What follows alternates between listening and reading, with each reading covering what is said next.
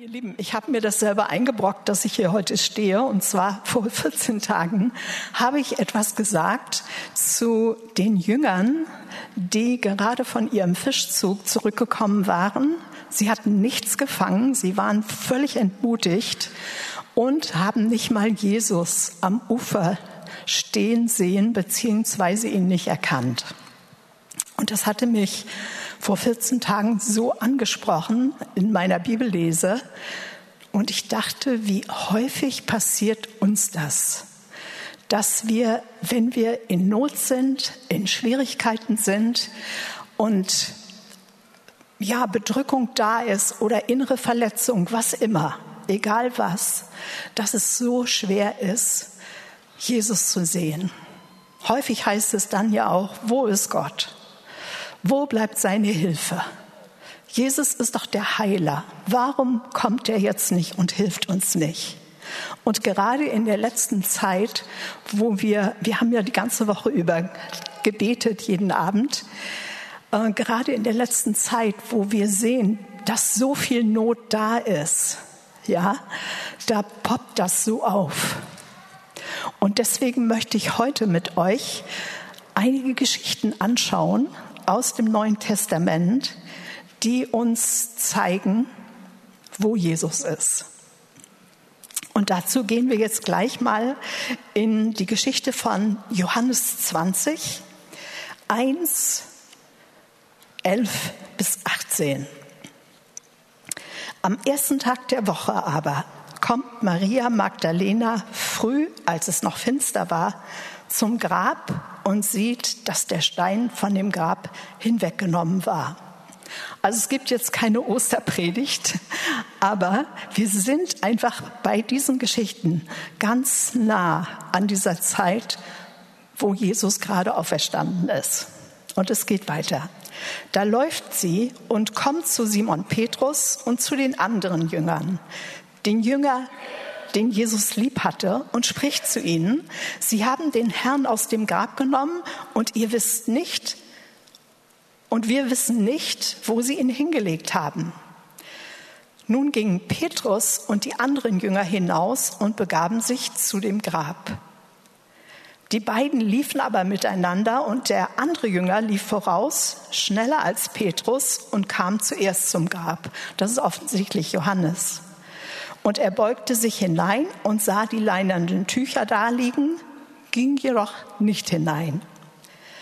Da kommt Simon Petrus, der ihm folgte, und geht in das Grab hinein und sieht die Tücher da liegen und das Schweißtuch, das auf seinem Haupt war, nicht bei den Tüchern liegen, sondern für sich zusammengewickelt an einem besonderen Ort. Daraufhin ging auch der andere Jünger hinein, der zuerst zum Grab gekommen war, nämlich Johannes, und er sah und glaubte. Denn sie verstanden die Schrift noch nicht, dass er aus den Toten auferstehen müsse. Und nun geht es weiter mit der Maria, Maria Magdalena. Sie aber stand draußen vor dem Grab und weinte. Also sie muss zwischendurch weggelaufen. Sie war schon mal da, sie hat es den Jüngern gesagt und sie kommt wieder. Und sie beugte sich in das Grab jetzt hinein. Und sie sieht zwei Engel in weißen Kleidern sitzen, den einen beim Haupt, den anderen zu den Füßen, wo der Leib Jesu gelegen hatte. Und diese sprechen zu ihr, Frau, warum weinst du? Sie spricht zu ihnen, Sie haben meinen Herrn weggenommen und ich weiß nicht, wo Sie ihn hingelegt haben. Und als sie das gesagt hatte, wandte sie sich um und sah Jesus da stehen und wusste nicht, dass es Jesus war. Jesus spricht zu ihr, Frau, warum weinst du? Wen suchst du? Sie meint, es sei der Gärtner und spricht zu ihm, Herr, wenn du ihn weggenommen hast, so sage mir, wo du ihn hingelegt hast, und ich will ihn holen. Eine komische Situation, nicht wahr? Jesus spricht zu ihr, Maria. Da wendet sie sich um und spricht zu ihm, Rabuni, das heißt Meister. Woran hat sie erkannt, dass es Jesus ist? Eine Frage auch an uns.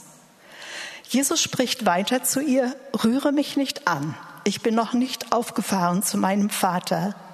Geh aber zu meinen Brüdern und sage ihnen, ich fahre auf zu meinem Vater und zu eurem Vater, zu meinem Gott und zu eurem Gott. Und dann geht sie zurück und erzählt es den Jüngern. Und in zwei Parallelbibelstellen heißt es dann, dass die Jünger weinten und dass sie trauerten und dass sie nicht glaubten, was Maria Magdalena ihnen erzählt hat. Und die andere Bibelstelle in Lukas 24 heißt es, es kam ihnen vor wie Märchen und sie glaubten es nicht. Man muss bedenken, Petrus war auch schon da gewesen und hat gesehen, das Grab ist leer. Johannes auch. Aber sie glaubten nicht. Aber immerhin heißt es von Johannes, er sah und glaubte. Also es ist so ein bisschen was da oder ja, es ist schwierig zu beurteilen, wie viel das war. Die zweite Geschichte ist in Lukas 24, auch wieder kurz nach der Auferstehung. Und da sind es die zwei Jünger, die nach Emmaus zusammenlaufen. Der eine wird auch mit Namen genannt, das ist Kleopas. Und der unterhält sich jetzt mit dem anderen auf dem Weg dorthin und sie diskutieren darüber, was passiert ist und versuchen das einzuordnen. Sie versuchen das zu verstehen, was da passiert ist. Und sie hatten auch schon gehört, dass Jesus auferstanden ist, aber das war ihnen alles so suspekt. Gut, und während sie nun diskutieren, gesellt sich Jesus dazu. Und da lese ich dann jetzt mal, wie es weitergeht. Es geschah, während sie miteinander redeten und sich besprachen, da nahte sich Jesus selbst und ging mit ihnen. Ihre Augen aber wurden gehalten, so dass sie ihn nicht erkannten. Und er sprach zu ihm, was habt ihr unterwegs miteinander besprochen und warum seid ihr so traurig? Da antwortete der eine, dessen Name Kleopas war, und sprach zu ihm, bist du der einzige Fremdling in Jerusalem, der nicht erfahren hat, was dort geschehen ist in diesen Tagen? Und er sprach zu ihnen, was? Sie sprachen zu ihm, das mit Jesus, mit dem Nazarener, der ein Prophet war, mächtig in Tat und Wort vor Gott und dem ganzen Volk, wie ihn die unsere obersten Priester und führenden Männer ausgeliefert haben, dass er zum Tode verurteilt und gekreuzigt wurde. Wir aber hofften, er sei der, welcher Israel erlösen sollte. Ja, bei all dem heute ist schon der dritte Tag, seit dies geschehen ist. Zudem haben auch einige Frauen aus unserer Mitte Verwirrung gebracht. Sie waren am Morgen früh beim Grab, fanden seinen Leib nicht, kamen und sagten, sie hätten sogar eine Erscheinung von Engeln gesehen, welche sagten, er lebe. Und etliche der unsrigen gingen hin zum Grab und fanden es so, wie es auch die Frauen gesagt hatten. Ihn selbst aber haben sie nicht gesehen. Und Jesus sprach zu ihnen, ach, ihr Unverständigen, wie ist doch euer Herz träge, zu träge zu glauben an alles, was die Propheten geredet haben. Musste nicht der Christus dies erleiden und in seine Herrlichkeit eingehen? Und er begann bei Mose und bei allen Propheten und legte ihnen alle Schriftstellen aus, was, sie auf ihn, was sich auf ihn bezieht. Und nun wird es gut. Sie, das ist schon die ganze Zeit gut, aber sie kommen jetzt zu dem Ort und Jesus tut so, als wenn er weitergehen will. Und sie sagen, Herr, bleibe bei uns. Und das kennt ihr wahrscheinlich, dieses Lied, Herr, bleibe bei uns, der Tag hat sich geneigt, ja.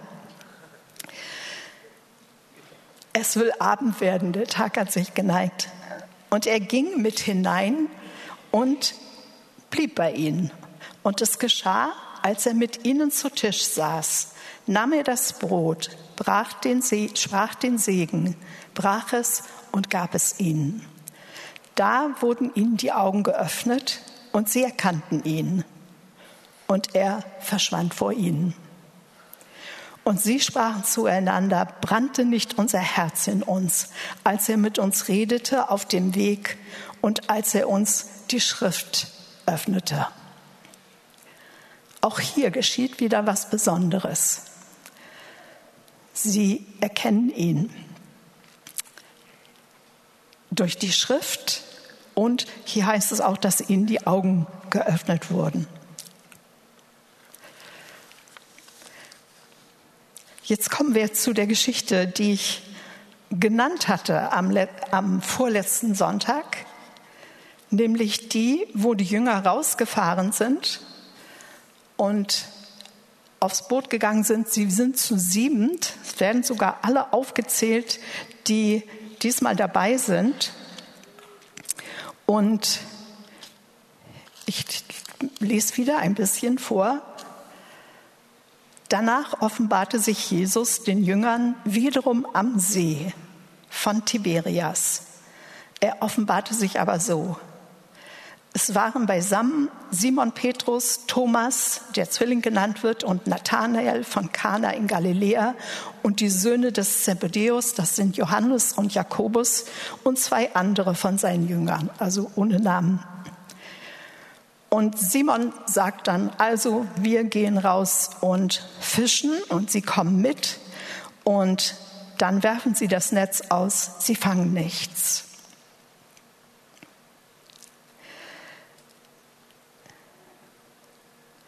Dann mit einmal erkennt Johannes jemanden am Ufer. Und hier gibt es auch eine äh, Längenangabe, nämlich so und so viele äh, Stadien. Das waren, soweit ich weiß, 60 Stadien. An einer anderen Stelle wird das gesagt.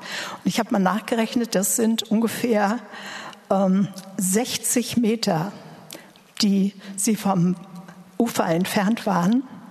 Und Johannes, in Klammern, der glaubte, der erkannte Jesus. Die anderen haben es nicht gesehen und Johannes sagt es Petrus. Petrus wirft sich sein Obergewand über und springt gleich raus aus dem Wasser. Und jetzt lese ich weiter. Die anderen Jünger aber kamen mit dem Schiff, denn sie waren nicht fern vom Land, sondern 200 Ellen steht hier, und sie zogen das Netz mit den Fischen nach. Und als sie jetzt an Land gestiegen waren, sahen sie ein Kohlenfeuer am Boden und einen Fisch darauf liegen und Brot. Jesus spricht zu ihnen, bringt her von den Fischen, die ihr jetzt gefangen habt. Simon Petrus stieg hinein, also er war ja vorher schon mal raus, und zog das Netz auf das Land voll großer Fische, 153. Und obwohl es so viele waren, zerriss das Netz nicht. Jesus spricht zu ihnen, kommt zum Frühstück. Aber keiner der Jünger wagte ihn zu fragen, wer bist du? Denn sie wussten, dass es der Herr war. Das ist so eine merkwürdige äh, Aussage, finde ich. Sie wagen nicht, ihn zu fragen, weil sie es wissen, aber das ist so noch so ein bisschen so dazwischen, ne? oder? Jesus spricht zu ihnen, kommt zum Früh Frühstück. Dann kommt er, nimmt das Brot, gibt es ihnen und ebenso den Fisch. Das war dann das dritte Mal, als sich Jesus ihnen offenbarte. Also auffallend ist, dass Jesus da ist, aber dass er nicht erkannt wird. An der einen Stelle heißt es, ihre Augen waren gehalten und hier erkennen sie ihn dann doch. Und zwar, weil sie miteinander essen.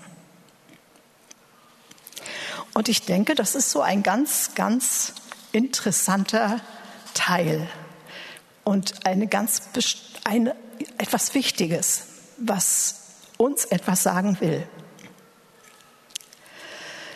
Ich weiß, dass die, die Geschichten ja kurz nach der Auferstehung sind, äh, geschehen sind. Und dann sagst du dir jetzt vielleicht, na ja, da ist es ja auch ziemlich normal, dass man so ein bisschen verwirrt ist. Andererseits haben wir auch festgestellt, oder merkt man das ganz leicht, wenn man in Problemen ist, wenn man in Nöten ist, wenn man enttäuscht ist, wenn man verletzt ist, ist es schwer, Jesus zu finden. Und doch habe ich ganz, ganz häufig gehört und ich habe es auch selber erlebt, dass wenn man dann in solchen Situationen Jesus hört und ihn erlebt, dass es dann viel, viel tiefer geht als bei allen Begegnungen, die man sonst so hat oder hatte. Ich denke, das können viele von euch nachvollziehen, dass es, man ist in so einer Situation besonders empfindlich, besonders auch aufmerksam, wenn man das zulässt, dass Jesus dann reden kann. Also bei Maria Magdalena konnte man merken, sie hat Jesus an seiner Art erkannt, wie er ihren Namen ausgesprochen hat, wie er mit ihr geredet hat. Die Jünger haben ihn erkannt beim Essen, als sie zusammen waren mit ihm, Gemeinschaft hatten mit ihm. Die Emmaus-Jünger haben ihn es brannte ihnen das Herz, als er ihnen die Schrift ausgelegt hat. Und als sie dann gemeinsam gegessen haben, haben sie ihn regelrecht erkannt und haben gemerkt, dass er da ist. Das sagt einiges. Jesus sagt von sich, er ist das Brot des Lebens. Und das ist so. Das ist wirklich so. Wir können ohne dieses Brot eigentlich gar nicht leben, auch wenn wir leben. Nun leben wir heute in einer Zeit, wo uns der Heilige Geist gegeben ist. Und der Heilige Geist, der Jesus ist im Himmel und der Heilige Geist will uns zu den Worten Jesu hinführen, so dass wir Jesus wirklich erleben.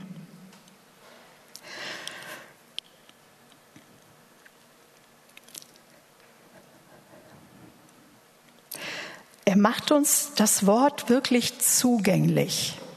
Er übersetzt uns das. Wir können das wirklich so erleben, wie Jesus es damals gesagt hat.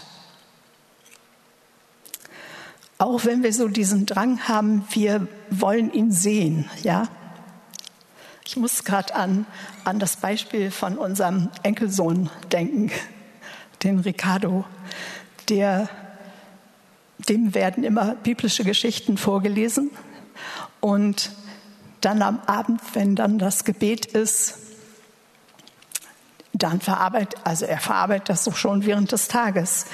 Äh, seine Mutter erklärt, erzählte mir, dass sie ihm erzählt hat von Jesus und dass er meinte, das finde ich aber ungerecht, dass ich nicht dabei sein kann und dass Jesus jetzt nicht da ist. Ich will ihn doch sehen. Und dann hat sie ihm erklärt, dass es eigentlich jetzt ganz gut ist, weil Jesus jetzt bei jedem ist und er wohnt in unseren Herzen.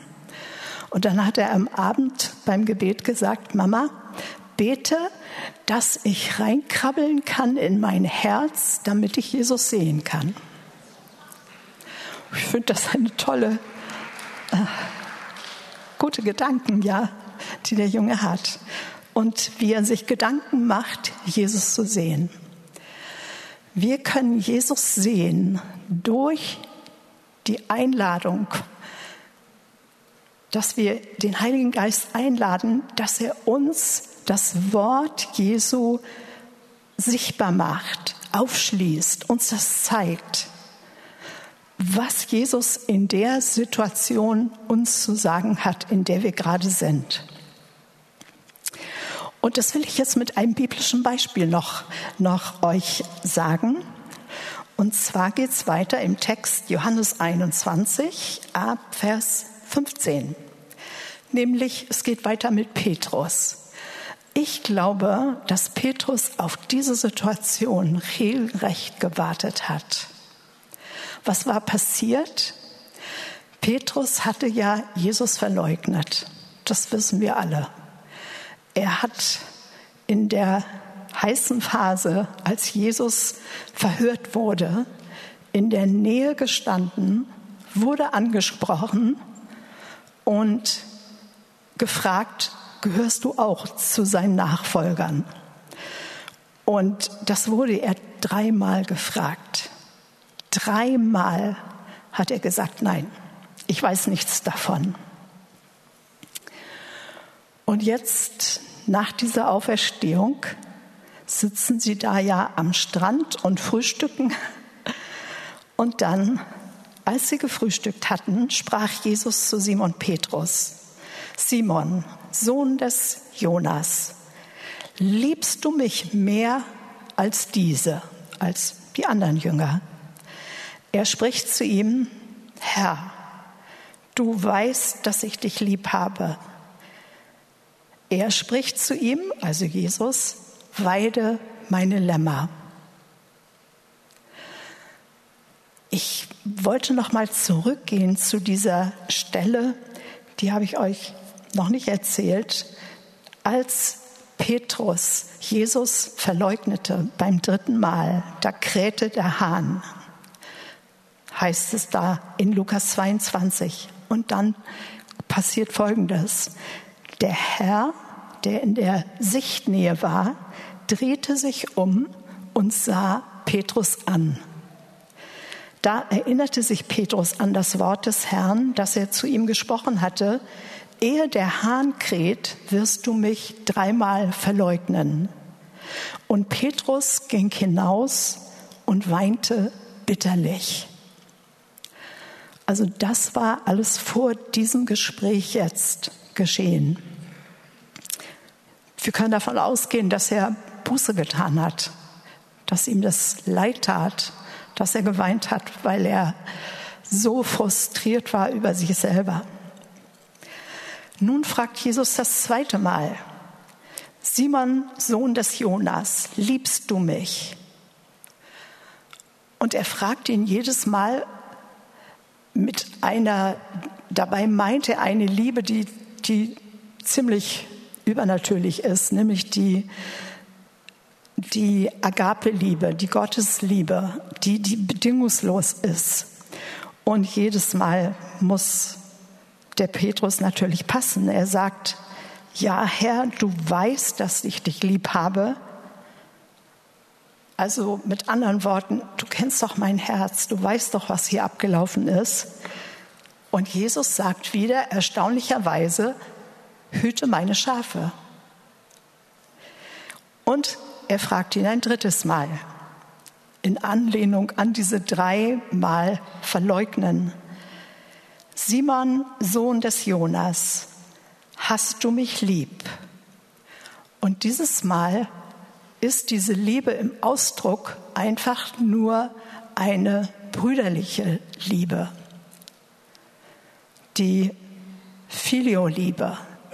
Und er sagt, ja, das bedeutet so viel, ich habe dich gern. Petrus, hast du mich gern? Petrus sagt, ich habe dich gern. Also, das bedeutet eigentlich, und weide meine Schafe. Das bedeutet eigentlich, er wird überführt von seiner Einschätzung, dass er so ein toller Mann ist. Er hatte vorher sogar zu Jesus gesagt, ich werde mit dir ins Gefängnis gehen und ich werde mit dir sterben. Alles das war zu hoch gestochen. Also eine falsche Einschätzung. Und Jesus bringt das hier auf den Punkt und sagt, hast du mich lieb? hast du mich gern? Das ist die Stufe, auf der er ist. Und Petrus erkennt es. Er kennt es, er merkt, was wirklich an oder wie wenig Liebe da ist und wie viel er noch braucht, um wirklich ein Jünger Jesus zu sein. Und interessant ist, Jesus verurteilt ihn nicht, Jesus macht ihn nicht platt, kein, keine, ja, ich bin, bin erstaunt darüber, dass er nur fragt und ihn nicht zurechtweist. Das ist die Art Jesu. Obendrein kriegt er dreimal die Berufung, weide meine Schafe. Und ich denke, dass das auch die Grundlage ist für das, was Petrus später tun konnte, weil er so gut verstanden hat, was im menschlichen Herzen alles ist, wie es bei ihm war, wie er Vergebung bekommen hat und wie er jetzt mit anderen umgehen kann weil Jesus so mit ihm umgegangen ist. Ich will einfach auch ein persönliches Zeugnis sagen aus einer Situation, wo es auch bei uns ganz eng war zu Hause ist. Das ist die Situation, als Wolfhard vor sieben Jahren krank wurde und seine Halsschlagader verstopft war, die das Gehirn versorgt und er dann mit einem Mal nicht richtig reden konnte. Es war alles geschreddert, was er gesagt hat. Also man, es war nicht zu verstehen. Und das hat uns alle aus, die ganze Familie aus unserem Alltag gerissen. Und ihr könnt euch vorstellen, was man für Gedanken hat. Mir ging durch den Kopf, was, was macht, was passiert, wenn er das nicht übersteht? Was passiert mit uns? Was passiert mit mir? Was, wie wird unsere Versorgung aussehen? Wie wird es mit der Gemeinde sein? Gut, alles ist offen. Ihr könnt das alles selber euch vorstellen. Und das, was ich in so einem Moment brauche, ist ein Wort vom Herrn. Ein Wort, an dem ich mich festhalten kann. Ein Wort auch, das eine Aussage hat, was Gott vorhat. Und wir haben uns als Familie getroffen und hier in der Gemeinde wurde auch parallel gebetet, besonders bei dieser Operation, die da anschließend lief und die wohl recht äh, gefährlich auch war. Und da habe ich das Wort bekommen dann aus Jesaja, Jesaja 59 ein Wort, von dem Volker mal gesagt hat, das ist seins. Und dann habe ich gesagt, nein, das ist unseres. ein Wort, das ich vorher gar nicht mal kannte. Da heißt es in Abvers 21, und meinerseits ist dies mein Bund, spricht der Herr, mein Geist, der auf dir ruht, und meine Worte, die ich in deinen Mund gelegt habe, sollen nicht mehr aus deinem Mund weichen, noch aus dem Mund einer Kinder, noch aus dem Mund einer Kindeskinder, spricht der Herr, von nun an bis in Ewigkeit. Und wir hatten vor vielen, vielen Jahren davor dieses Wort, dass unsere Kindeskinder auch Jesus verkünden werden. Und dieses Wort habe ich dann genommen, weil ich habe gemerkt, das, ist, das bezieht sich auf Wohlfahrt. Das ist sein Wort. Und das haben wir dann gebetet. Immer wieder, immer wieder. Ich habe es dem Herrn einfach immer hingehalten, vorgehalten. Und auch für mich habe ich dann natürlich ein Wort gekriegt. Das habe ich auch erbeten. Und es war das Wort aus Psalm 23. Ein ganz einfaches, simples, was man sogar kennt, auswendig kennt. Der Herr ist mein Hirte. Mir wird nichts mangeln. Und ich kann den ganzen Psalm aufsagen. Und wisst ihr, was gekommen ist? Friede. Friede ist in mein Herz gekommen. Und ich konnte dann in dem Moment sagen, egal was passiert, egal ob Wolfert zum Herrn geht oder wie immer, was immer Gott macht, ich kann Frieden haben. Und ich habe ihn auch gespürt. Und aufgrund dieses Wortes aus Jesaja haben wir natürlich festgehalten an dem, dass die Worte nicht aus seinem Mund herausgehen, also verloren gehen. Und so ging es dann mit seiner Sprache Schritt für Schritt aufwärts. Und ich kann einfach nur sagen, festhalten am Wort ist einfach gut. Das, das trägt das hält. Und ich habe überlegt, ob ich euch noch ein, ein anderes Zeugnis erzähle. Und zwar von jemandem, dessen, von dem ich das gerade erst in dieser Woche gehört habe. Und diese Person ist mir nicht mal persönlich bekannt, aber äh, sie hat was Tolles erlebt. Und zwar ist das ein Pastor aus Phoenix, Arizona in Amerika. Der Mann lebt.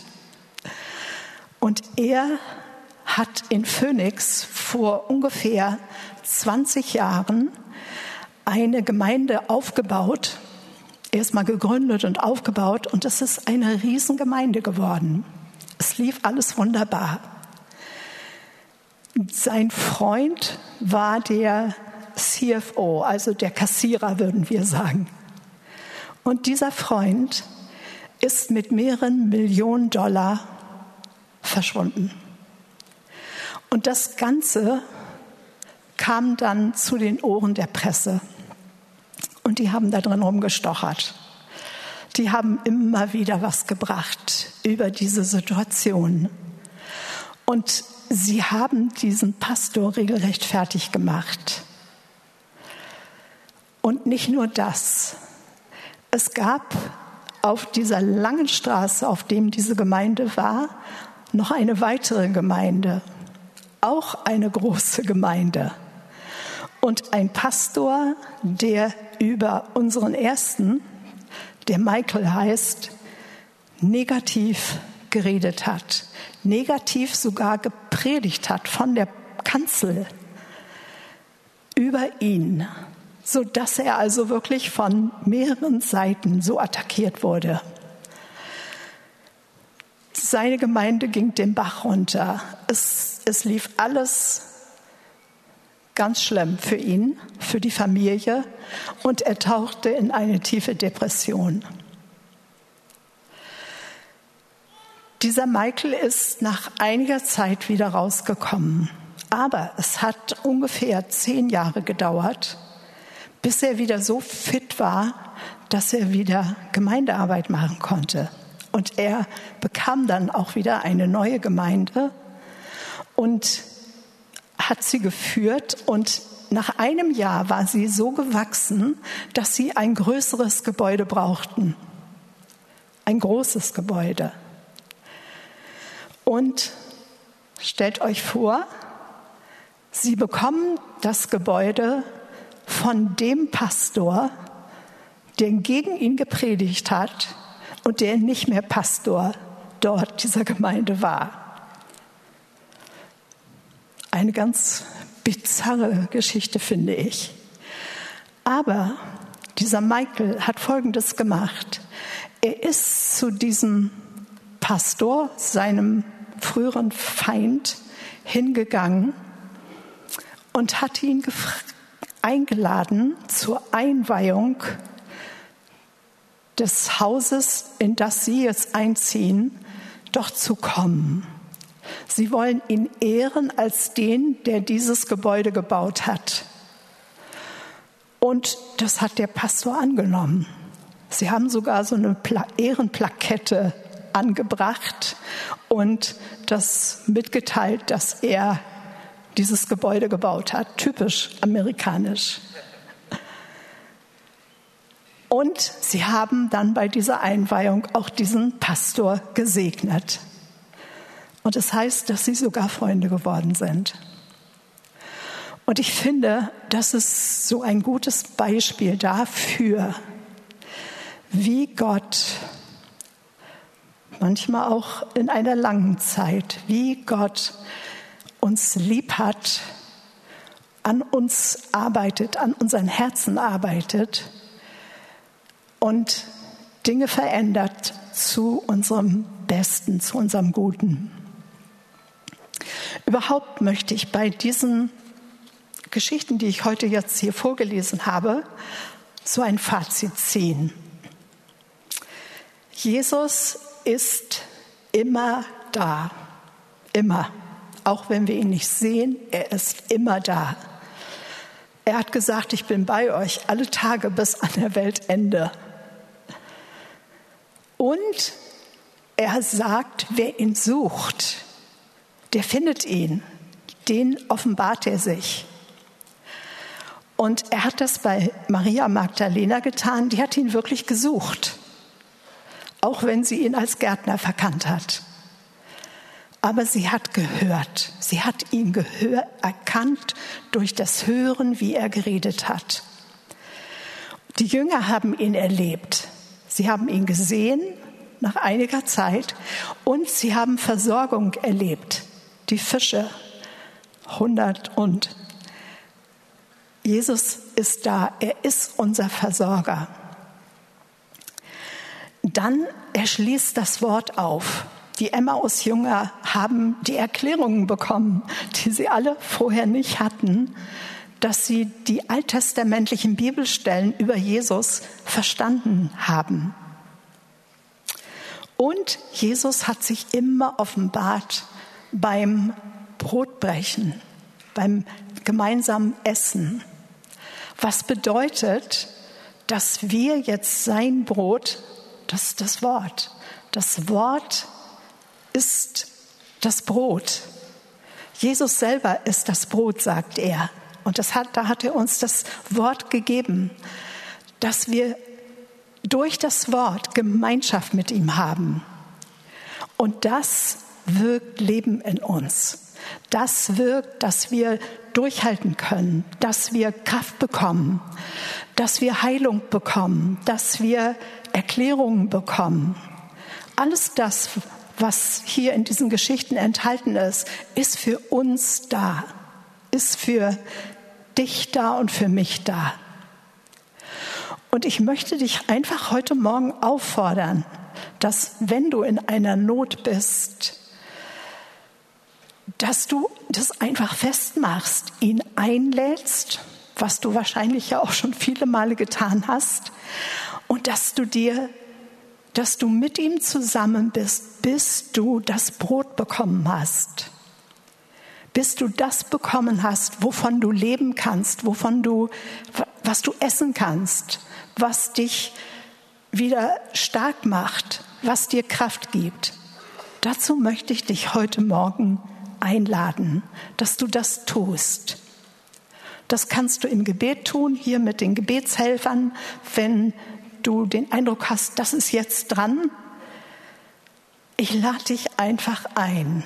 Nimm ihn beim Wort. Er hat uns lieb. Ja, Jesus, ich danke dir, dass du uns so lieb hast dass du durch all die Situationen durchgegangen bist, die wir jetzt erleben und für die du Lösungen hast, für die du schon vorgesorgt hast. Und ich bitte dich, dass du uns heute Morgen die Augen öffnest dafür, was du für uns getan hast, für jede einzelne Situation, die hier vertreten ist, so dass jeder wirklich deine Hilfe, dein Eingreifen, deine göttliche Lösung erlebt. Das bete ich im Namen Jesu. Amen.